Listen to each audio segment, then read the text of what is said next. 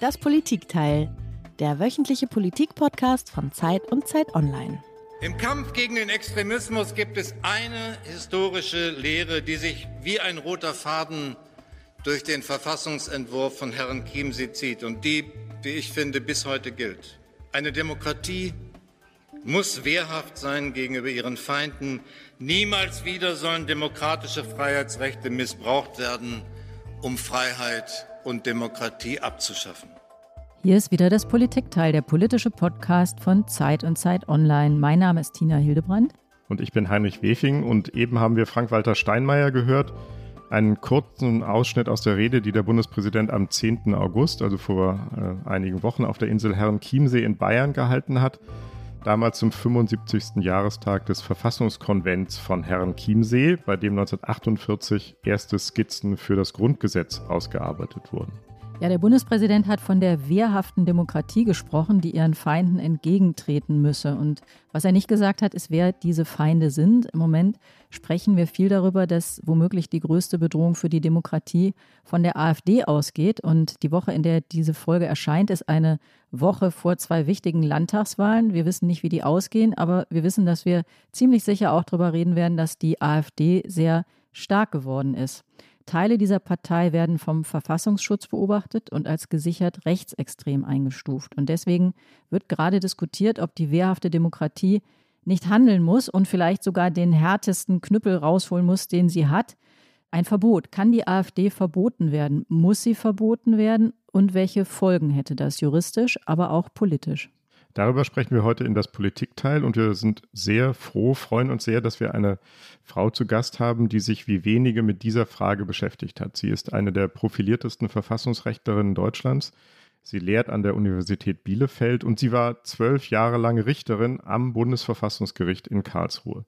Zweimal wurde dort während ihrer Amtszeit über ein Parteienverbot entschieden, aber sie selbst war an den Entscheidungen nicht beteiligt und sie wird uns auch erzählen, warum das so war. Herzlich willkommen in das Politikteil Gertrude Lübbe-Wolf.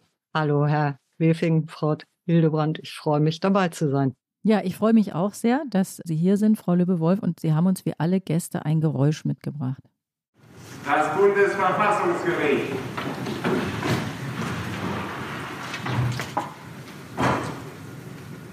Dieses Geräusch haben Sie selber vielleicht nie gehört oder doch, Frau Lübbe-Wolf? Damit beginnen immer die Sitzungen des Bundesverfassungsgerichts in Karlsruhe was wir da gerade gehört haben. Genau. Und der ruft so laut, dass man das auch, wenn man als Richter hinter der Eingangstür wartet, noch gut mitbekommt. Genau, und dann geht die Tür auf und dann schreiten die Richterinnen und Richter in ihren feuerwehrroten Roben in den Saal und die Verhandlungen beginnen. Die AfD fährt ein Umfragehoch nach dem anderen ein. In einer ARD-Umfrage liegt sie in dieser Woche erstmals gleich auf mit der SPD der Partei des Kanzlers. Die AfD, die erreicht einen neuen Höchstwert im ARD-Deutschland-Trend, haben wir so noch nie gemessen, 22 Prozent. Ein Jahr vor der Landtagswahl in Brandenburg ist die AfD in der Wählergunst erstmals deutlich stärkste Partei in dem ostdeutschen Bundesland. Sie käme derzeit auf 32 Prozent. In einer frischen Umfrage wird die AfD als stärkste Kraft ausgewiesen und überholt die CDU von Ministerpräsident Michael Kretschmann. Ja, Frau Lübbewolf, wir haben es gerade gehört, die AfD legt in den Umfragen dramatisch zu, in einem Umfang, wie wir uns das vielleicht vor wenigen Monaten oder Jahren mit Sicherheit noch nicht hätten träumen lassen. Deswegen wurde zuletzt auch verstärkt darüber gesprochen, ob diese Partei vielleicht verboten werden müsste. Wir wollen gleich ausführlich darüber sprechen, ob es juristisch und politisch klug wäre, die AfD zu verbieten und was ein solcher Schritt womöglich auslösen würde. Aber wir müssen vorher mit Ihnen gemeinsam einmal ein paar Basics des Parteienverbotes klären. Wann lässt das Grundgesetz denn eigentlich zu, dass eine Partei verboten wird? Wenn sie nach ihren Zielen oder nach dem Verhalten ihrer Anhänger darauf ausgeht, die freiheitlich-demokratische Grundordnung zu beseitigen oder den Bestand der Bundesrepublik Deutschland zu gefährden. Das klingt erstmal sehr abstrakt und so steht es, so wie Sie es gerade zitiert haben, steht es ja auch im Grundgesetz helfen Sie uns vielleicht nochmal zu erklären, wann will denn das Grundgesetz, dass eine Partei verboten wird? Was ist da in einfachen Worten der Kerngedanke? Der Kerngedanke ist, dass zwar nicht problematisch ist, wenn eine Partei darauf abzielt, gewisse Änderungen an der Verfassung vorzunehmen, aber dass der wesentliche Kern dessen, was eine freiheitliche Demokratie ausmacht, nicht tangiert werden soll und dass Parteien, die darauf ausgehen, was das bedeutet, müssen wir vielleicht gleich mhm. auch noch besprechen, dass Parteien, die darauf ausgehen, eben verfassungswidrig sind und dementsprechend verboten werden können. Wir haben das vorhin beim Bundespräsidenten gehört, der den Begriff der wehrhaften Demokratie nochmal beschrieben hat. Das ist ja eine Lehre aus der Zeit des Nationalsozialismus, dass man eben sozusagen es nicht zulässt, dass die Regeln der Demokratie genutzt werden, um sie abzuschaffen. Ich bin keine Juristin, anders als Heinrich. Vielleicht können Sie und vielleicht ist äh, Ihnen beiden auch vieles klar. Vielleicht können Sie noch mal für mich und die anderen Nicht-Juristen und Juristinnen, die sich sicher auch unter unseren Zuhörern befinden, erklären, woran erkennt man denn die Verfassungsfeinde? Woran erkennen Sie als Richterin oder woran erkennt ein Bundesverfassungsgericht, ob es sich um solche handelt? Das sind ja teilweise recht abstrakte Begriffe. Also nach der jüngsten Rechtsprechung des Bundesverfassungsgerichts, die äh, nochmal versucht hat, das in abstrakter Form zu erklären, aber das bleibt natürlich in gewissem Grad abstrakt, ist es verfassungsfeindlich gegen die freiheitlich-demokratische Grundordnung gerichtet, wenn die Menschenwürde nicht mehr respektiert wird oder nach den Zielen dieser Partei nicht mehr respektiert werden soll und wenn die Grundsätze von Demokratie und Rechtsstaat ausgehebelt werden sollen, wozu natürlich auch ein Mindestbestand an Freiheitsrechten und so weiter. Also was das dann alles impliziert, da kann man auch noch länger drüber streiten. Aber ich denke, das Prinzip ist jedenfalls, also wer hier zum Beispiel einen Führerstaat herbeireden möchte oder wer Menschen in der Weise in Gruppen einteilt, dass einer Gruppe oder einigen Gruppen einfach die prinzipielle Gleichberechtigung und Gleichwertigkeit und Würdigkeit abgesprochen wird. Das wäre menschenwürdewidrig. Wer gegen die Gewaltenteilung agitiert und unabhängige Gerichte in Zweifel zieht, das wäre rechtsstaatswidrig unter anderem.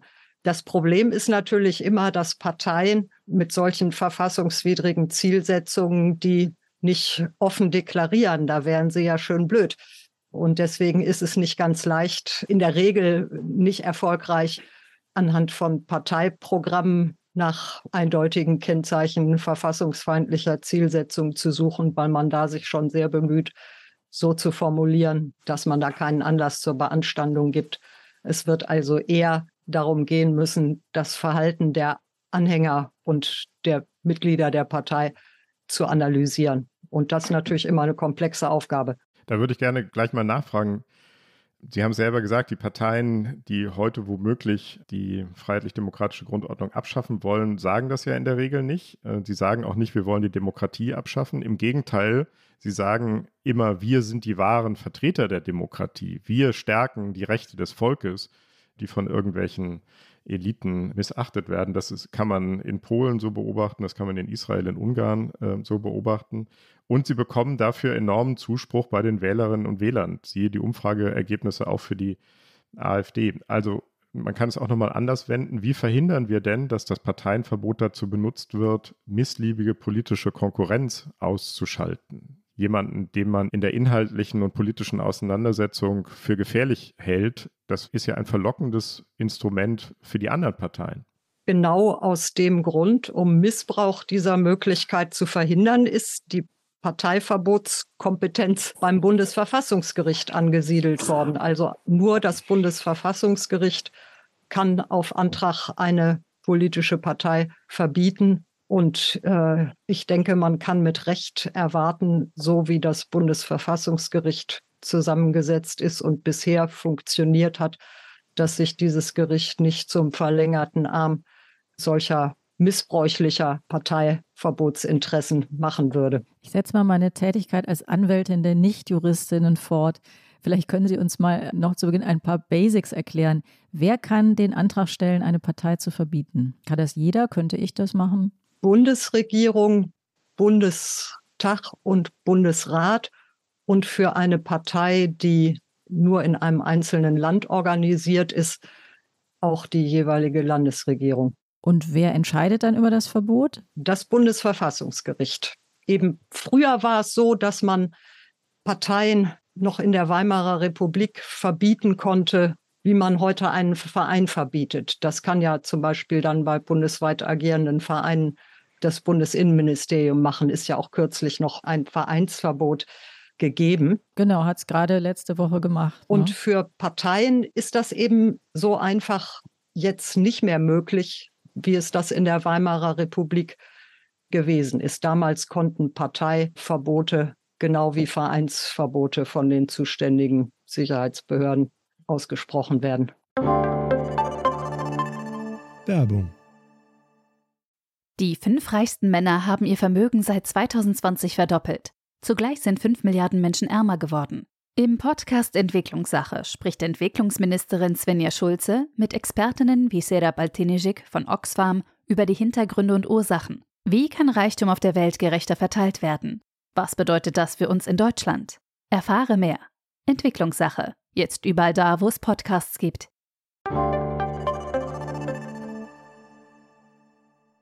Und Sie haben eben selber die Voraussetzungen genannt, die in Artikel 21 des Grundgesetzes formuliert werden für ein Parteienverbot. Und wir haben schon festgestellt, recht abstrakte Begriffe, wie das in der Verfassung so üblich ist. Deswegen musste das Bundesverfassungsgericht in den wenigen Fällen, in denen es schon mal über Parteienverbote zu entscheiden hatte, im Grunde erstmal die Voraussetzungen genauer definieren. Und der erste Anlass dazu war vor über 70 Jahren, 1952, in einem Verfahren gegen die sogenannte Sozialistische Reichspartei, einen Haufen von Altnazis und Ewiggestrigen, die bei mehreren Landtagswahlen Erfolg gehabt hatten. Die Führungsschicht der SRP setzt sich vornehmlich aus ehemaligen, alten Kämpfern und aktiven Nationalsozialisten zusammen. Dazu handle es sich bei der SRP um den Versuch einer Neubelebung rechtsradikaler Ideen, wie sie sich zuletzt im Nationalsozialismus manifestiert haben. Frau Lübewolf, warum wurde die SRP verboten? Welche Maßstäbe hat das Verfassungsgericht damals definiert? Naja, da kam einmal genau das vor, was gerade in dem O-Ton schon gebracht wurde. Also es hat eine Reihe von Indizien oder eine Reihe von Gesichtspunkten nebeneinander gestellt da war ein wichtiger Punkt, dass diese Partei eben aus lauter alten Nazi-Campen bestand. Das ist in der Entscheidung lange aufgeführt mit den Biografien führender Vertreter dieser Partei. Dann auch ganz interessant, dass Distanzierungen vom Nationalsozialismus praktisch fast nur in Austrittserklärungen von Mitgliedern dieser Partei vorkamen. Die haben das dann damit begründet, dass sie austreten, dass diese Partei dem Nationalsozialismus zu nahe steht und sich nicht hinreichend davon distanziert, aber nicht solche Distanzierungen sich in Verlautbarungen aktiver Parteimitglieder, die also nicht ausgetreten sind, finden. Das ist ja auch ein ganz aussagefähiges Datum. Und dann hat man noch festgestellt, die Satzung entspricht nicht dem Prinzip, dass also die innere Organisation von Parteien auch demokratischen Grundsätzen entsprechen muss. Da war zu viel Führerprinzip drin. Und dann wurden auch noch eine Reihe von einzelnen Stellungnahmen gesammelt. Aber das Ensemble, die Zusammenschau dieser verschiedenen Gesichtspunkte hat dann eben zu dem Urteil geführt, dass diese Partei verfassungsfeindliche Ziele verfolgt und auch nach dem Verhalten ihrer Anhänger darauf ausgeht, die zu verwirklichen. Vier Jahre später ist dann die nächste Partei verboten worden. Das war die KPD, die Kommunistische Partei Deutschlands, die eng mit der DDR und der Sowjetunion verbunden war. Wir müssen uns noch einmal zu, ins Gedächtnis rufen, das waren ja sehr andere Zeiten. Ist das damals auch sehr stark auf Druck von außen, also der Alliierten, passiert oder hat sich das aus einer inneren Debatte entwickelt? Diese Frage kann ich nicht beantworten. Ah, Heinrich. Ich kann sie auch nicht beantworten. Ich kann mich nur daran erinnern, dass es jedenfalls von den Alliierten im SRP-Verbotsverfahren schon recht kritische Nachfragen gab, was denn die Bundesregierung oder die Bundesrepublik, die gerade neu gegründete Bundesrepublik zu tun gedenke gegen diese, den Aufstieg dieser Altnazis. Aber inwiefern die jetzt ganz genau Einfluss genommen haben, kann ich auch nicht sagen. So, dann haben wir also, wir haben 52 das SRP-Verbot, 56 das KPD-Verbot, in der Tat sehr andere Zeiten.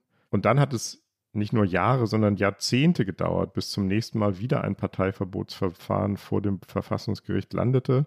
Vor Ihrem Senat, Frau Lübbe-Wolf.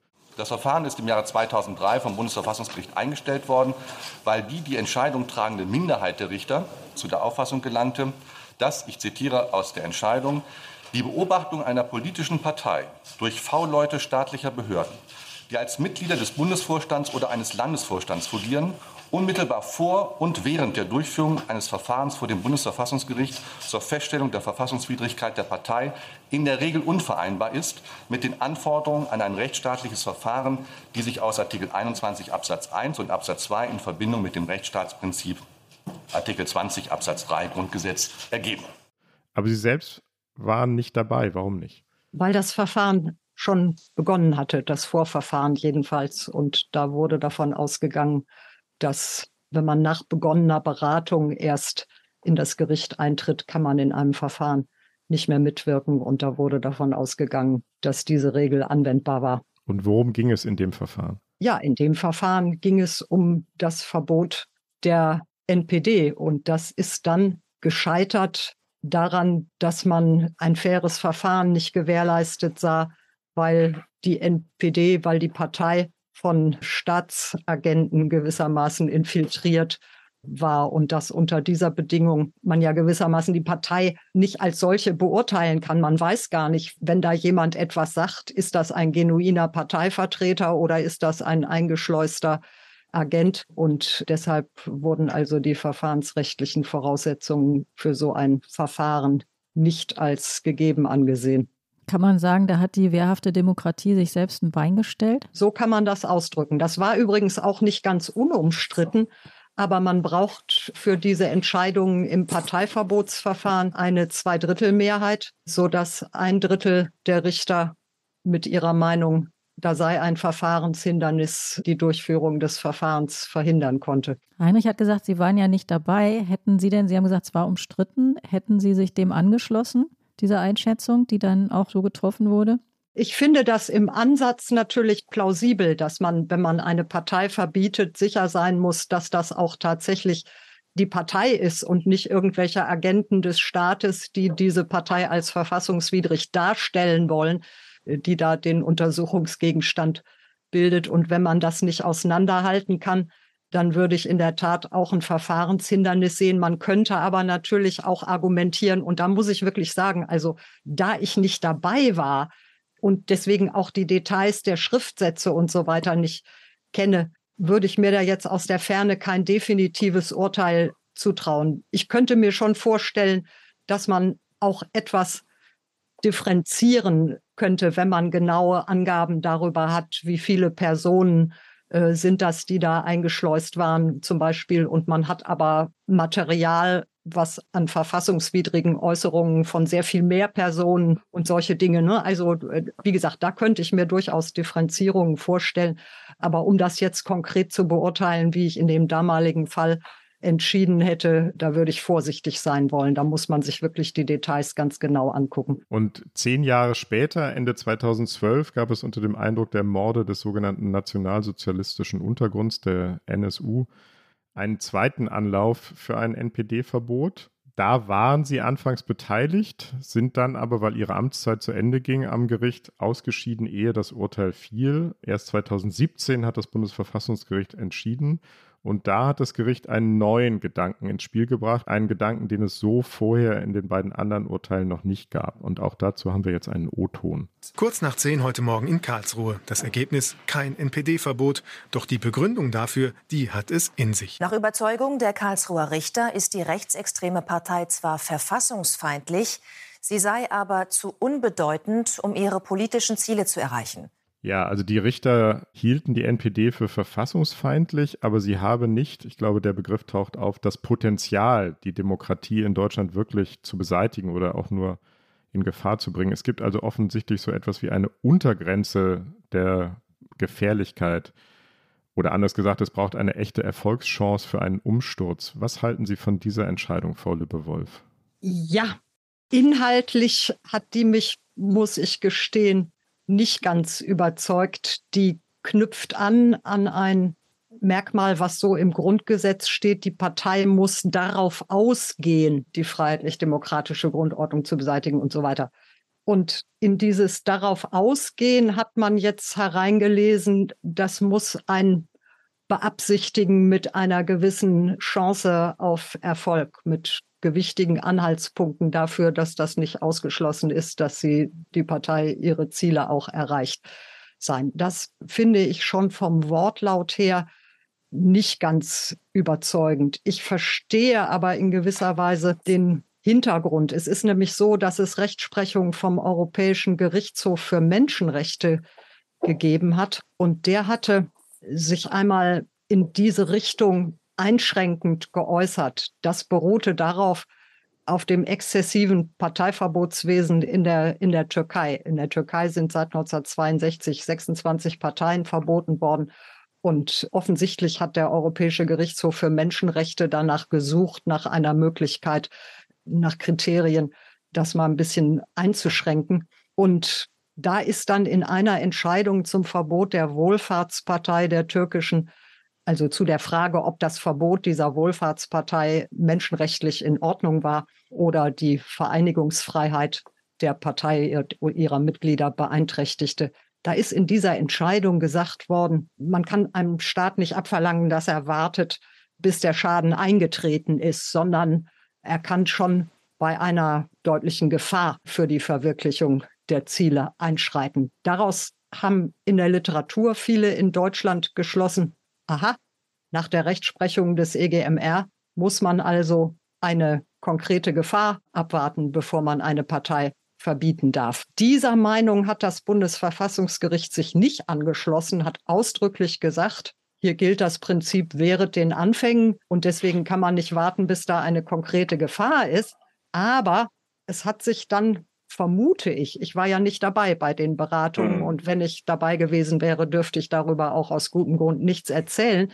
Ich vermute, dass da ein Stück Bereitschaft, dem EGMR gewissermaßen Respekt zu zollen, dahinter steckt. Und ich würde übrigens auch diese Aussage dass es auf die sogenannte Potentialität, also auf die tatsächliche Möglichkeit der Zielerreichung ankommt.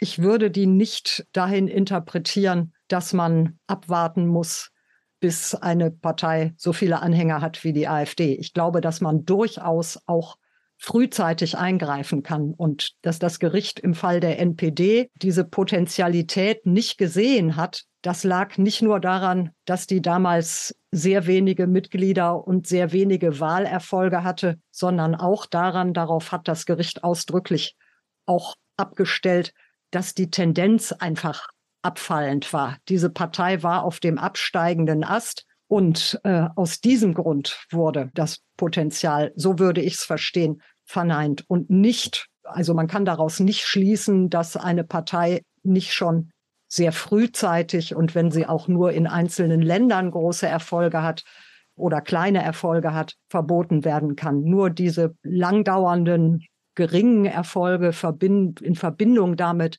dass das Ganze eben ein Schwundprozess war bei der NPD, das hat meines Erachtens dieses Urteil bestimmt. Trotzdem war ja die Aufregung war ja riesig damals. Das galt als unglaubliche Schlappe und da haben sich dann auch juristische und politische Einschätzungen verbunden. Denn die NPD hat das natürlich genutzt, äh, hat auf gesamten juristischen Finessen verzichtet und hat das als einen Erfolg in eigener Sache verkauft. Und vielleicht gucken wir an der Stelle, wir reden ja über den aktuellen Anlass der AfD. Vielleicht können Sie einmal sagen, was das bedeutet für diese Frage, die wir besprechen wollen, ob ein AfD-Verbot machbar oder auch klug dann wäre und auch wirkungsvoll. Wir haben ja jetzt quasi eine umgekehrte Lage. Inzwischen wird gesagt, man hätte das vielleicht mal machen sollen, aber jetzt ist die AfD zu groß. Als Laie steht man davor und wundert sich und sagt, mal sind Parteien zu klein, aber dann sind sie auch sehr schnell wieder zu groß und dann ist das wieder ein Argument, warum man sie nicht verbieten kann oder sollte. Wie würden Sie das einordnen? Also dass man sie dann nicht mehr verbieten kann rechtlich. Das ist natürlich nicht der Fall. Rechtlich geht das auch eine große Partei, die schon beträchtlich in der Wählergunst hochsteht, zu verbieten. Das ist kein Problem. Politisch ist es natürlich ein Problem. Und ich würde sagen, es gibt dieses Dilemma, was da an die Wand gemalt wird. Erst fehlt es angeblich am Potenzial und wenn das Potenzial dann da ist, weil die Partei so viel Erfolg hat, dass man ihr das nicht mehr absprechen kann, dann kann man sie nicht mehr verbieten. Dieses Dilemma sehe ich nicht aus dem angegebenen Grund, dass die ähm, Rechtsprechung des Bundesverfassungsgerichts nach meiner Überzeugung durchaus ein sehr frühzeitiges Eingreifen ermöglicht und natürlich gerade auch ein Eingreifen vor dem Zustand, in dem es dann möglicherweise aus politischen Gründen zu waghalsig, zu unkalkulierbar in den Folgen wäre, äh, zu verbieten. Ich meine, die Rechtsprechung des Bundesverfassungsgerichts hat nicht den Sinn, kann auch vernünftigerweise nicht den Sinn haben, Parteiverbote praktisch funktionslos zu machen, weil sie entweder noch nicht oder nicht mehr möglich sind. Das kann nicht der Sinn dieser Rechtsprechung sein. Das ist auch nicht der Sinn dieser Rechtsprechung. Und wie gesagt, ich würde denken, man hätte die AfD, wenn sie denn verfassungsfeindlich ist, durchaus auch früher verbieten können. Hier ist natürlich ein bisschen das Problem, dass offenbar auch erst in den zurückliegenden Jahren da eine deutliche, äh, in den noch nicht so lange zurückliegenden Jahren, eine deutliche Verschiebung hin von einer bürgerlichen Rechtspartei mit vielleicht hier und da mal einem kleinen verbalen Ausreißer hin zu einer wirklich äh, in Teilen zumindest rechtsextremen Partei vollzogen hat. Ja, dann sprechen wir doch mal darüber. Die AfD ist bislang nur und dicke Anführungszeichen um das nur mit Worten militant, militante Taten, Aktionen, Gewalt. Dadurch ist sie noch nicht aufgefallen, jedenfalls uns nicht. Sie hat keinen bewaffneten Arm, jedenfalls soweit wir wissen, keine Waffen und Schlägertrupps. Also reicht das aus, um das Potenzial zu haben, die Demokratie in Deutschland zu beseitigen?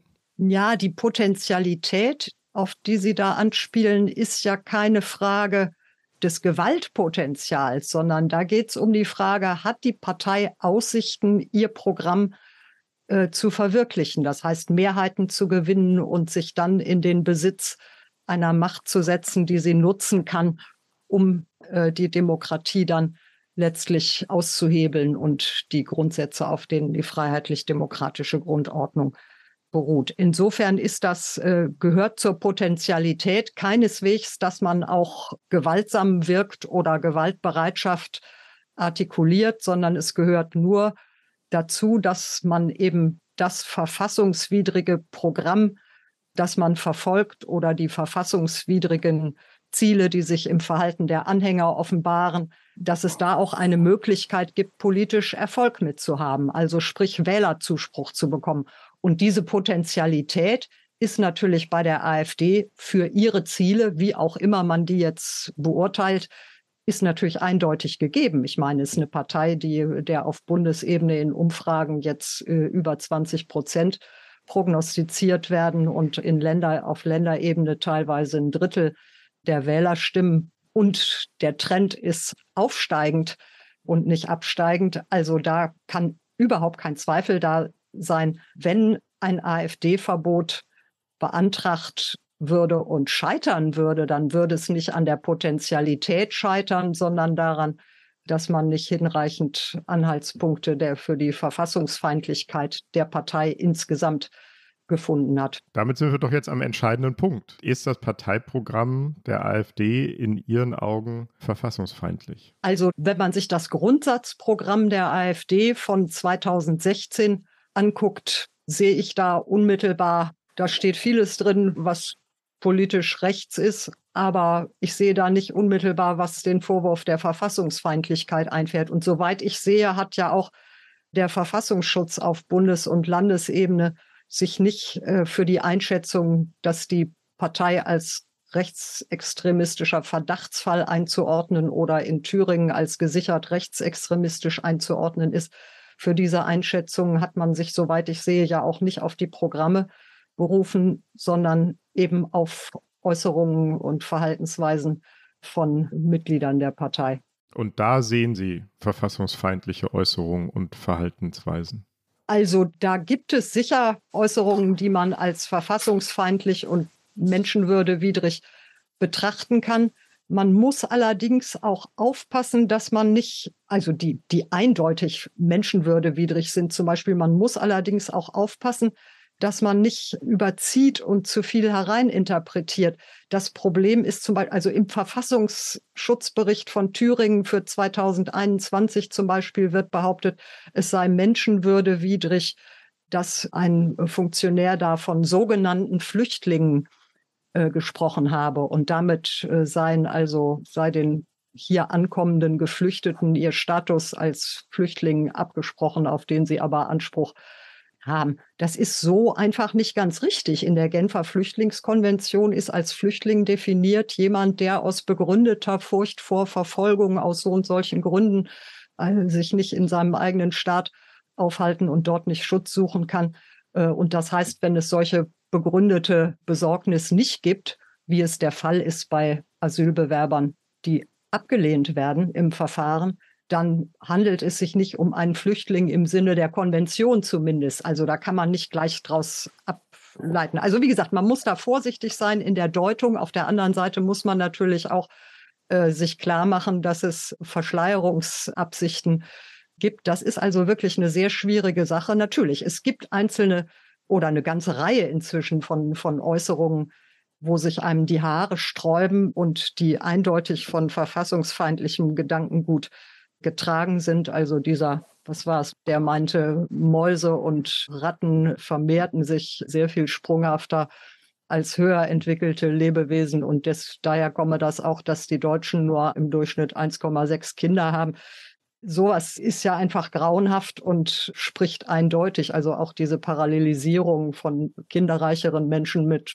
Mäusen und Ratten oder Menschen aus Ländern, wo der Kinderreichtum aus erklärbaren Gründen größer ist als bei uns, dann mit Mäusen und Ratten zu vergleichen und, und überhaupt auf dieser Basis höher und minderwertigere Menschengruppen unterscheiden. Also das ist ein typischer Fall von menschenwürdewidriger Grundauffassung, die da zum Ausdruck kommt, auch wenn er da hinterher noch so ein Winky, so ein, so ein zwinkerndes Smiley hinter seine Äußerung gesetzt hat, die vielleicht sagen sollte, haha, Scherz, aber das ist auch als, wenn es als Scherz gemeint ist, einfach äh, voll neben der Spur. Also da gibt es solche eindeutigen Fälle. Es gibt allerhand Mehrdeutiges und die Frage ist dann, und die kann ich wirklich nicht letztlich, weil es ist kein Wunder, dass man dafür ein langdauerndes, von vielen wissenschaftlichen Mitarbeitern unterstütztes Verfahren vor dem Bundesverfassungsgericht braucht, um die, hier die entscheidenden Fragen zu beantworten. Wie typisch ist das? Wie verhält sich das quantitativ? Bei Führungspersonen kann man sicher sagen, wenn die dann aufgrund solcher Äußerungen in Führungs Funktionen gewählt werden, dann sagt das natürlich was über die Partei als Ganze aus. Aber was es bedeutet, wenn nicht jeder gleich rausgeschmissen wird, der solche Äußerungen tätigt, das sind Fragen, das muss man sorgfältig und einfach in voller Materialkenntnis analysieren. Ich würde mir jetzt nicht zutrauen, ein Urteil darüber zu fällen, ob die AfD im Ganzen verfassungswidrig ist. Und ich stelle mir auch vor, na gut, da kommen wir dann vielleicht schon in den Bereich der Frage der politischen Opportunitäten. Wenn es einmal so weit ist, dass eine Partei wie die AfD zum Beispiel in den Ländern 30 Prozent der Wähler hinter sich bringt und so, dass also in dem betreffenden Land eigentlich eine Regierung gar nicht mehr ohne Koalition von mindestens CDU und SPD und vielleicht noch anderen Parteien, die linker sind als die CDU, nur noch solche Koalitionen möglich sind, dann fragt man sich ja, was kann jetzt eigentlich der Wähler noch machen, der jemanden, der, der, der eine politische Kraft wählen möchte, die rechts von dem angesiedelt ist, was die CDU mit Hilfe linkerer Koalitionspartner durchsetzen kann. Ne? Dem bleibt ja praktisch nur noch die AfD. Und das ist dann wirklich eine sehr politisch sehr schwierige Konstellation, wo auch die Schlussfolgerung, wer die AfD wählt, der steht zwangsläufig hinter den verfassungsfeindlichen Äußerungen von Teilen ihres Personals mit einem gewissen Zweifel ausstattet. Vielleicht möchte da jemand nur ein entschiedeneres Vorgehen gegen große Fluchtbewegungen. Und das kann man ohne Verfassungsverstoß verlangen, wenn auch nicht jedes Mittel dafür. Ich will nochmal nachfragen, ich verstehe Sie so, dass Sie sagen, ob das am Ende den Kriterien, die für ein Verbot notwendig sind, genügt. Das können Sie nicht beurteilen, weil es dieses Verfahren logischerweise noch nicht gegeben hat. Aber Sie würden es aber auch nicht für komplett abwegig halten, dass man ein solches Verbot beantragen oder anstrengen könnte. Also die Voraussetzungen, überhaupt in ein solches Verfahren zu gehen, die halten Sie eher für erfüllt oder nicht? Das ist mir nicht ganz klar geworden. Na, es gibt ja nur die Voraussetzung, dass man annimmt, es handele sich eben um eine verfassungsfeindliche Partei und das muss man zu begründen versuchen. Und da gibt es sicher Gründe, da wird man sich aber auch, denke ich, sinnvollerweise an die Beurteilung der Verfassungsschutzämter und an deren Materialsammlung zunächst mal orientieren. Und die sind eben bis jetzt nur in Bezug auf den Landesverband Thüringen, wenn ich richtig informiert bin, zu der Einstufung, also der Verfassungsschutz auf Landesebene, zu der Einstufung als gesichert rechtsextremistisch gekommen. Und daraus ergibt sich dann auch eine Frage, die ich ganz wichtig finde, ob es nicht zielführender ist, nicht gleich bei der Gesamtpartei, sondern bei Landesverbänden anzusetzen, bei denen die Beurteilung einfacher ist oder sozusagen noch chirurgischer mit dem Instrument der Grundrechtsverwirkung zu arbeiten. Das gibt es ja auch noch. Das müssen Sie erklären. Ja, zu den Instrumenten der wehrhaften Demokratie wird eben auch neben dem Parteiverbot die Möglichkeit der Grundrechtsverwirkung gezählt, die in Artikel 18 Grundgesetz vorgesehen ist. Danach kann also jemand, der durch sein Verhalten die Grundrechte missbraucht zum Kampf gegen die freiheitlich-demokratische Grundordnung. Der kann seine Grundrechte verwirken. Das wird auch in einem Verfahren vor dem Bundesverfassungsgericht festgestellt. Also auch hier gibt es ein, ein Monopol des Bundesverfassungsgerichts auf die Nutzung dieses Instruments, wiederum natürlich, um dem Missbrauch vorzubeugen. Aber da kann dann zum Beispiel auch die Wählbarkeit ausgeschlossen werden. Man kann ganz konkret bestimmte, in einem solchen Verfahren bestimmte Formen der Grundrechtsbetätigung, also Übernahme von äh, Parteifunktionen und so weiter, kann man auch beschränken. Und das schiene mir fast als das naheliegendste Instrument, weil man damit nicht den Eindruck erweckt, dass einfach hier ein Verbot erfolgt, weil einem irgendwie die ganze Richtung nicht passt, sondern dass es eine klare Grenze gibt zwischen dem, was in einer freiheitlich-demokratischen Grundordnung akzeptabel ist und dem, was nicht akzeptabel ist. Und das, was nicht akzeptabel ist, kann auch gezielt gewissermaßen ins Visier genommen werden.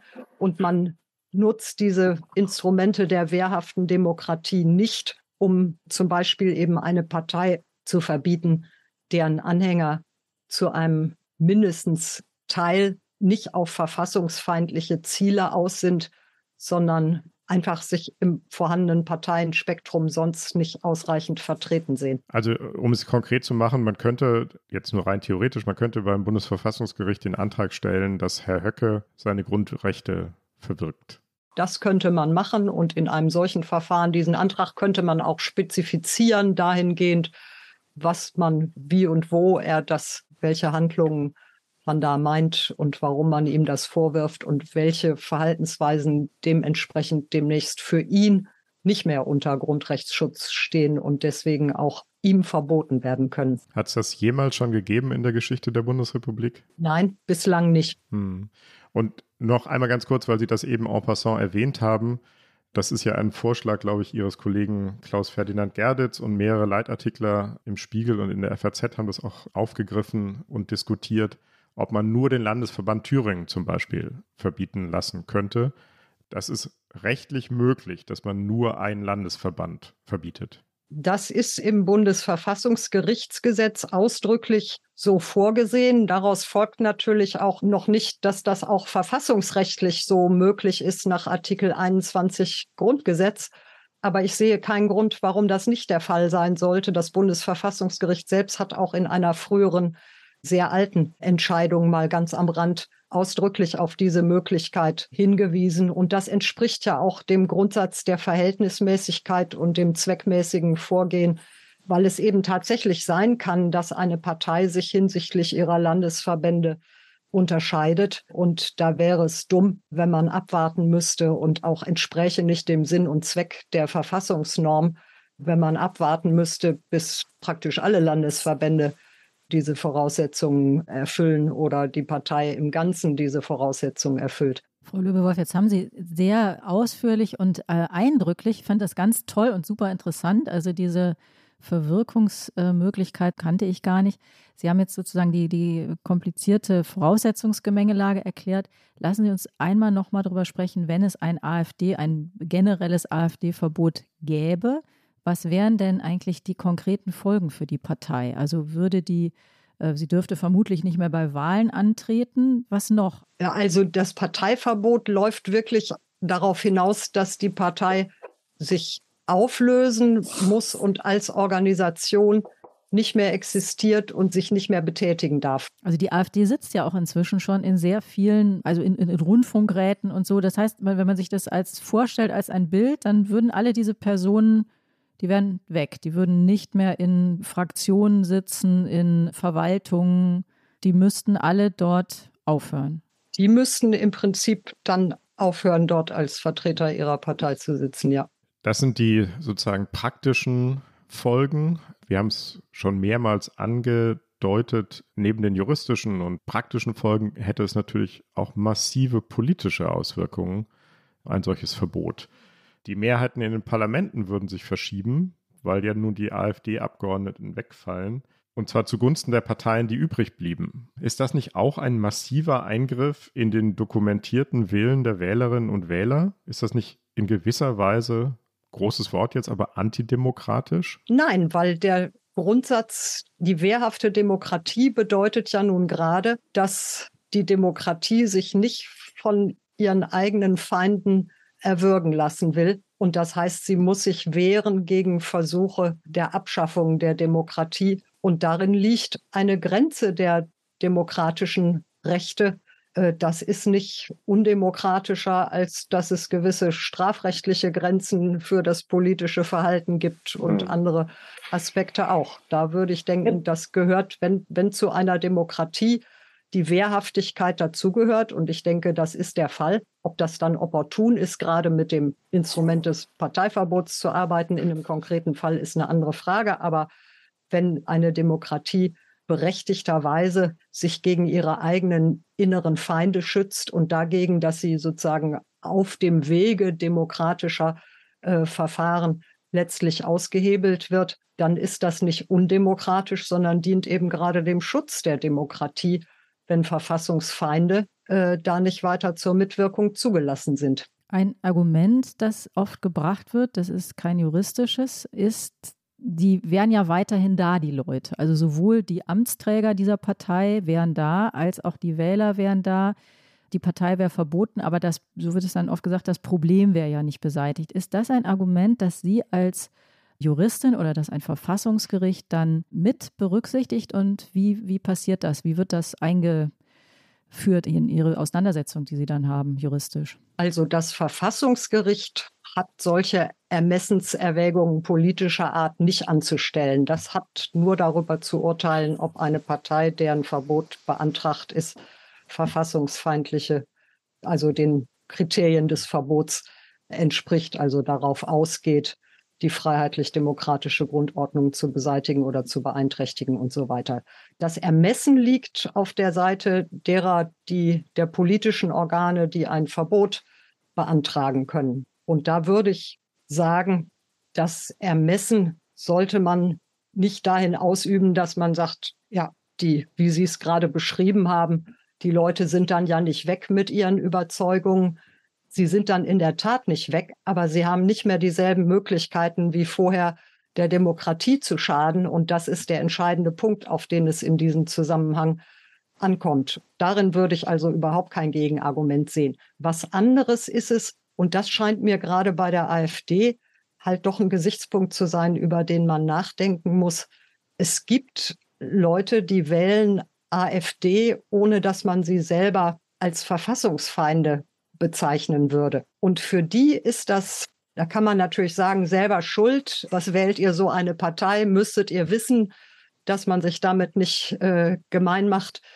Aber ich glaube, da würde man und das käme darauf an zu wissen, wie groß dieser Anteil eigentlich ist. Das kann ich nicht genau beurteilen. Da erzeugt man dann doch ein starkes Gefühl, dass einfach es hier gar nicht um Verfassungsschutz, sondern um Beiseiteräumen einer politischen Konkurrenz, die man nicht mag, geht. Und ich, ich fühle mich da so ein bisschen, also ich versuche immer sehr viel zu sprechen mit Leuten außerhalb der akademischen Welt, mit Polizisten, mit Leuten auf dem Land und so weiter und so fort. Und da sehe ich sehr viele, die von der herrschenden Politik, von der vorherrschenden, sowohl in Deutschland als auch in Österreich, wo ich mich oft aufhalte, die sich von der, von den herrschenden Parteien sich und ihre Interessen und ihre Realitätswahrnehmung einfach nicht mehr vertreten sehen. Und wenn sie dann aber ins politische Diskutieren kommen mit denen, das kann dann passieren, dass sie dann auf solche Theorien von jüdischer Weltverschwörung stoßen, wo es also eindeutig ins Rechtsextreme geht. Und bei den meisten ist es aber nicht so. Das sind überwiegend Leute, die mit verschiedenen Dingen, die so laufen, vom Migration angefangen darüber, dass sie finden, es ist ihnen zu viel von Minderheiten die Rede. Sie haben gar nichts gegen die, wird dann immer betont. Das sind dann auch oft Leute auf Dörfern, wo Vertreter dieser Minderheiten selten sind, klar. Ne? Äh, also da gibt es eine andere, eine andere Sicht darauf, was eigentlich das Normale ist. Aber das sind Leute, denen man einfach nicht unterstellen kann, Sie sprechen da Unwerturteile über ganze Menschengruppen oder wollten die hier in Deutschland nicht mehr sehen oder, oder sowas, sondern die fühlen sich einfach in bestimmten Hinsichten nicht vertreten, in den Medien, durch die Berichterstattung der Medien nicht. Die spielt da, glaube ich, eine ganz große Rolle und hat auch, glaube ich, wirklich einiges zu den Problemen beigetragen, die wir jetzt haben.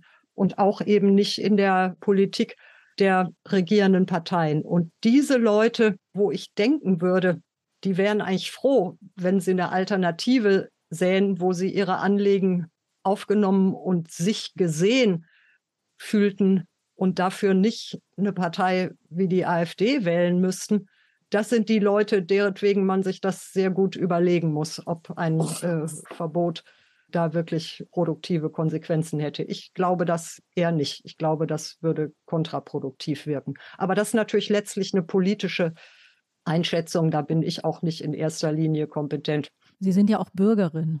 Ja, nicht nur, nicht nur Jost. Das merkt man ja auch deutlich in unserem Gespräch. Hier äußere ich mich ja, ja. Insofern, wenn ich von einem Verbot der AfD jedenfalls als mindestens als Gesamtpartei eher abraten würde, dann äh, sage ich das als Bürgerin und nicht speziell in meiner Eigenschaft als Juristin oder gar ehemalige Verfassungsrichterin. Das ist ja überhaupt auch kein Status, der einem irgendeine besondere, das muss ich mal ausdrücklich sagen, der einem irgendeine besondere Autorität verleiht. Ich meine, da sitzen zwar kluge Leute, äh, aber kluge Leute gibt es auch außerhalb des Bundesverfassungsgerichts sehr viele und die, die Entscheidungen des Bundesverfassungsgerichts beziehen ihre Autorität aus der Art, wie die vielen klugen Leute, die mehreren klugen Leute, die da zusammensitzen, sich informieren, diskutieren, gegenseitig ihre Argumente zur Kenntnis äh, nehmen und versuchen, eine richtige gemeinsame Lösung oder auch eine Kontroverse, wenn sich kein Konsens finden lässt,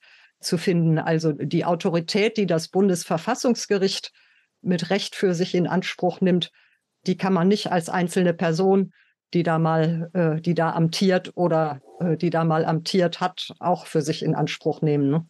Naja, aber es ist halt ein bisschen schwierig, jetzt acht Richterinnen und Richter in den Podcast einzuladen. ja, Deswegen nehmen wir nur einmal. Wir Deswegen nehmen wir nur mal einmal. Ich wollte ja auch nichts dagegen sagen, dass ich hier gefragt werde. Ich denke nur, man muss ein bisschen Vorkehrungen treffen. Ich bin jetzt in solchen Fragen nicht das Orakel von Delphi das irgendwelche Offenbarungen verkünden kann, sondern auch nur ein Jurist und zum Teil eben auch nur eine Bürgerin, die versucht, sich einen möglichst vernünftigen Reim auf die Dinge zu machen. Dann habe ich noch eine letzte Frage nochmal zugespitzt an die Bürgerin und Verfassungsrechtlerin Lübbe Wolf. Kann man eine Partei noch verbieten, wenn sie regiert? Und das ist ja nicht völlig ausgeschlossen, dass wir das in den ostdeutschen Bundesländern demnächst erleben werden. Wenn ich Sie richtig verstanden habe, in dieser Stunde sagen Sie juristisch natürlich, wenn sie verfassungsfeindlich ist, kann und muss sie verboten werden. Aber spielt die Tatsache, dass sie womöglich in der Regierung ist, dann nicht doch auch bei den Abwägungen in einem Senat im Bundesverfassungsgericht eine Rolle? Also ich würde sagen, sollte keine Rolle spielen. Ich meine, wenn eine Partei regiert, ist es ja auf Bundesebene auch nicht mehr wahrscheinlich, dass da überhaupt ein Antrag gestellt wird. Denn dann gibt es ja eine Mehrheit im Bundestag. Er könnte aus dem Bundesrat kommen. Ne? Wollte ich gerade sagen. Die einzige ja. Möglichkeit wäre dann, dass das aus dem Bundesrat kommt. Also das sind Szenarien, die möchte ich mir nicht vorstellen. Aber rein rechtlich ist die Lage so, dass das Bundesverfassungsgericht über nichts anderes zu entscheiden hat als über die Frage, geht diese Partei auf die Beseitigung der freiheitlich-demokratischen Grundordnung oder Beeinträchtigung mhm. und so mhm. weiter hinaus. Und äh, da spielt die Frage, ob sie regiert oder nicht, keine Rolle. Also das ist eine Frage, die Sie da mit Recht natürlich aufwerfen. Die müssen sich diejenigen stellen, die dann ein Verbot beantragen. Frau Lübewolf, das war ein super interessanter Überblick, den Sie uns gegeben haben. Und ähm, zum Abschluss würden wir gerne in unsere beliebte Rubrik steuern, die Flop 5, fünf Flops, ähm, Phrasen, Fehlannahmen, Klischees, äh, bei denen unser Gast, unsere Gästin sagt, das kann ich nicht mehr hören, das hängt mir zum Hals raus, das nervt.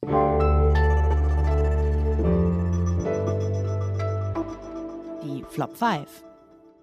Gibt es im Zusammenhang mit der Debatte um Parteienverbote und die AfD solche, so einen Flop, Frau Löbewolf? Ein bisschen gehört schon die Frage, die Sie mir stellen, in eine Kategorie, gegen die ich so ein bisschen Abwehr habe, weil sie so deutlich auf emotionale Aspekte zielt, ne? was ich nicht mehr hören kann, was mir zum Halse raushängt, was nervt und so weiter. Also ich glaube, diese Debatte ist aber dringend darauf angewiesen, dass man sie möglichst sachlich und möglichst kühl und was nicht bedeutet, dass es nicht äh, hier und da Sprüche gibt, die einen wirklich entsetzen und aufregen, aber äh, also zum Beispiel von Seiten der AfD, aber nicht so sehr in der Debatte über, den, über das AfD-Verbot. Also ich denke, man muss versuchen, das Thema abgewogen zu behandeln und nicht unter der Prämisse, das A und O ist jetzt Haltung zeigen. Wenn ich also das Wort Haltung zeigen höre, dann stellen sich mir so ein bisschen die Nackenhaare auf, weil das oft so ein, so ein billiges Stellung nehmen und sich zu positionieren und irgendwie zu zeigen, wogegen man ist, bedeutet. Und im Grunde kommt es aber darauf an, was bewirkt man eigentlich womit? Und äh, diese Haltung möglichst nüchtern Fakten zu analysieren und zu überlegen, was man mit welchen Aktionen eigentlich für Folgen auslöst, die wäre mir wichtig. Und dann gibt es noch einen anderer Spruch, den man im Zusammenhang mit Parteiverboten oft äh, hört und mit der ganzen Diskussion auch um den Aufstieg äh, der AfD in der Wählergunst. Das ist die Rede von der Gefährdung der Demokratie. Ich will überhaupt nicht leugnen, dass die Demokratie durch den Aufstieg populistischer, sogenannter populistischer, mit dem Wort habe ich auch ein bisschen Probleme, Parteien in ganz Europa, in vielen Ländern und auch außerhalb von Europa bedroht ist. Aber was sich damit oft verbindet, so ein Gedanke, ach, die arme Demokratie, das ist halt so eine riskante Staatsform und äh, die, äh, aber das Wagnis müssen wir trotzdem eingehen.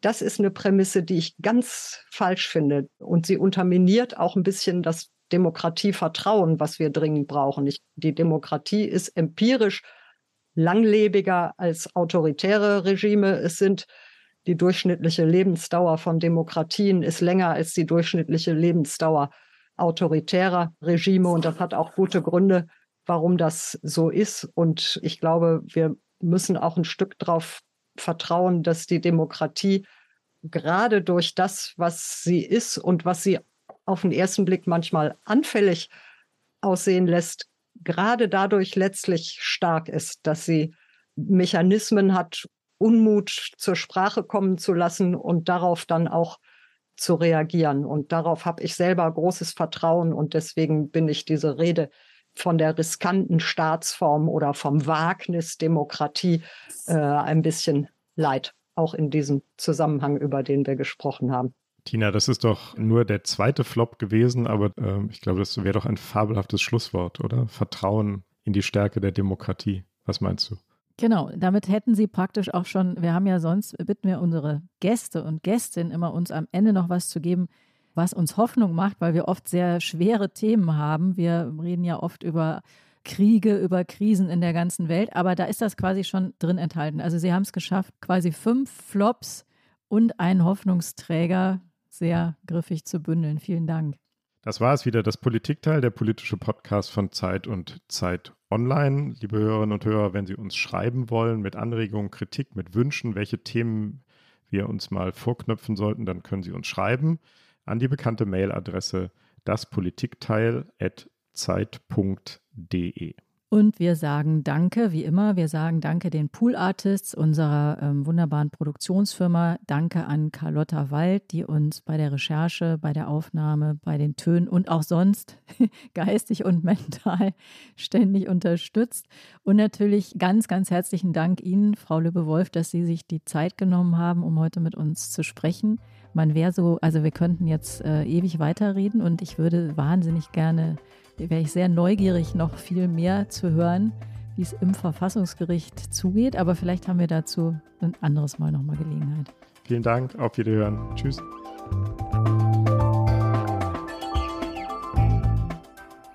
Das Politikteil ist ein Podcast von Zeit und Zeit Online, produziert von poolartists.de.